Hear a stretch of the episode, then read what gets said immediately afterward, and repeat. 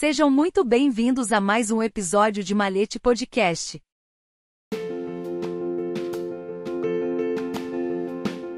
Mac Maçonaria. Por que no Ismail?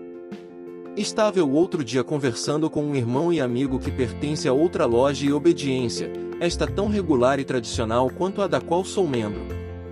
Era nosso primeiro encontro após uma visita que ele havia feito à minha loja. Papo vai, papo vem, e eis que o irmão pergunta se poderia indicar um candidato para ingressar em minha loja. Eu, conhecendo a idoneidade moral desse irmão, respondo afirmativamente. Afinal de contas, é direito de todo mestre maçom regular indicar candidatos. Se ele havia escolhido a minha para realizar a indicação, era motivo de honra para mim. Porém, a dúvida ficou no ar, e logo questionei o irmão do porquê dele não realizar a indicação em sua própria loja, já que eu sabia que ele era inclusive o secretário da loja, e poderia acompanhar o processo para a iniciação mais de perto. Tenho que confessar que a resposta não me surpreendeu muito, visto ser algo cada dia mais comum de ser visto na maçonaria brasileira. O irmão se queixou de sua loja, dizendo que a mesma está sem conteúdo, reunindo-se apenas para bater malhete. Isso quando não está ocupada com brigas internas e externas. Reclamou ainda que toda a tentativa dele e de outros irmãos mais novos de inovar é frustrada pelos donos da loja. E tendo o irmão visitado algumas vezes nossa loja e observado seu modus operandi, se sentia mais à vontade para indicar um amigo no qual enxergava os princípios maçônicos básicos e o interesse no aperfeiçoamento moral e espiritual. Compreendendo a situação do irmão, reafirmei minha concordância e disponibilidade em avalizar tal indicação em minha loja, dizendo que seria para nós uma honra receber o futuro afilhado dele, é claro que após a devida sindicância e seguindo todos os trâmites de costume. Ao tocar no assunto, o irmão aproveitou para perguntar como era nosso processo de sindicância, os documentos, exigências e custos para ingresso na loja. Sendo ele um irmão sempre muito interessado e participativo, não me incomodei de explicar todo o processo, desde a indicação até a iniciação. Ao final, informei ainda o valor do investimento para iniciação, o qual cobra o kit de aprendiz, avental, luvas, ritual, broche, identidade, diploma, etc., e um jantar comemorativo em que o iniciado e sua família são apresentados a toda a família da loja. Nesse momento, vi o espanto no rosto do irmão, que logo exclamou que o valor informado era exorbitante, impraticável, e que o processo para iniciação era muito burocrático. Ao escutar tais comentários, perguntei-me como era possível fazer o mesmo com menos tempo e recursos, não contive a curiosidade e questionei, e como é em sua loja?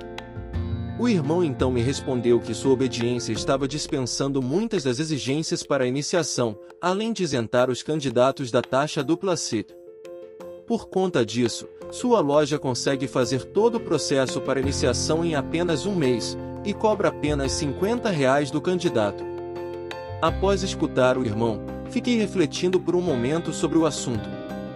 Eu já conhecia essa história de outros carnavais e meu raciocínio era de que, de uma certa forma, um valor mais substancial, o processo relativamente demorado, e as exigências documentais como quase de um concurso de policial federal, serviam como filtros, peneiras, para separar os curiosos daqueles realmente interessados. Todos aqueles documentos, entrevistas e consultas teoricamente garantiam a qualidade mínima social e moral dos indivíduos que pleiteiam ingresso na maçonaria. Mas, será que aquela fórmula fast food de maçonaria estava funcionando para a loja dele e outras lojas daquela obediência? O que a loja dele e outras da jurisdição estavam fazendo, com a anuência da obediência, era proporcionar aos profanos um acesso rápido e barato à maçonaria é o que podemos chamar de MEC maçonaria. A questão é se isso é realmente bom para os membros e para a instituição. Pensando nisso, perguntei ao irmão quantos membros haviam iniciado na loja dele nos últimos dois anos. Ele respondeu que algo em torno de 50 novos irmãos. Uau, imaginei. Então perguntei a ele a média de membros por reunião atualmente. Ele sabia bem, uns 26 a 28 irmãos, a maioria de irmãos mais antigos, apenas uns 10 membros da nova safra. Então lancei a pergunta derradeira: E você sabe o nome desses 50 irmãos? A resposta, é claro, foi negativa. Talvez eu saiba de uns três deles, o irmão me respondeu. Isso já era de se esperar. Como dito anteriormente, essa ideia não é nova. Algumas grandes lojas dos Estados Unidos já haviam tentado algo parecido alguns anos atrás, porém de forma mais intensa e abrangente, é claro, foi um fracasso. Não somente causou alguns problemas internos, como também impactou na relação com outras grandes lojas do mundo, que não gostaram nem um pouco dessa história. Com a tática da Mac maçonaria, a tal obediência deve ter aumentado consideravelmente o número de seus filiados.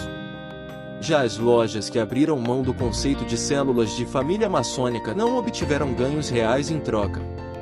Talvez, membros promissores, que se identificariam com a loja e seus valores quando em sua forma tradicional, se entregam à desmotivação de serem mais uns entre dezenas e ao frequentarem a loja, que perde sua própria identidade, acabam por também se afastarem. Os agora maçons, que adquiriram um lanche rápido e barato de maçonaria, podem por fim não experimentar, degustar, saborear e aproveitar a verdadeira essência da ordem. Enfim, a curto prazo parece algo ótimo, mas a longo prazo pode ser prejudicial, assim como uma alimentação à base de fast food.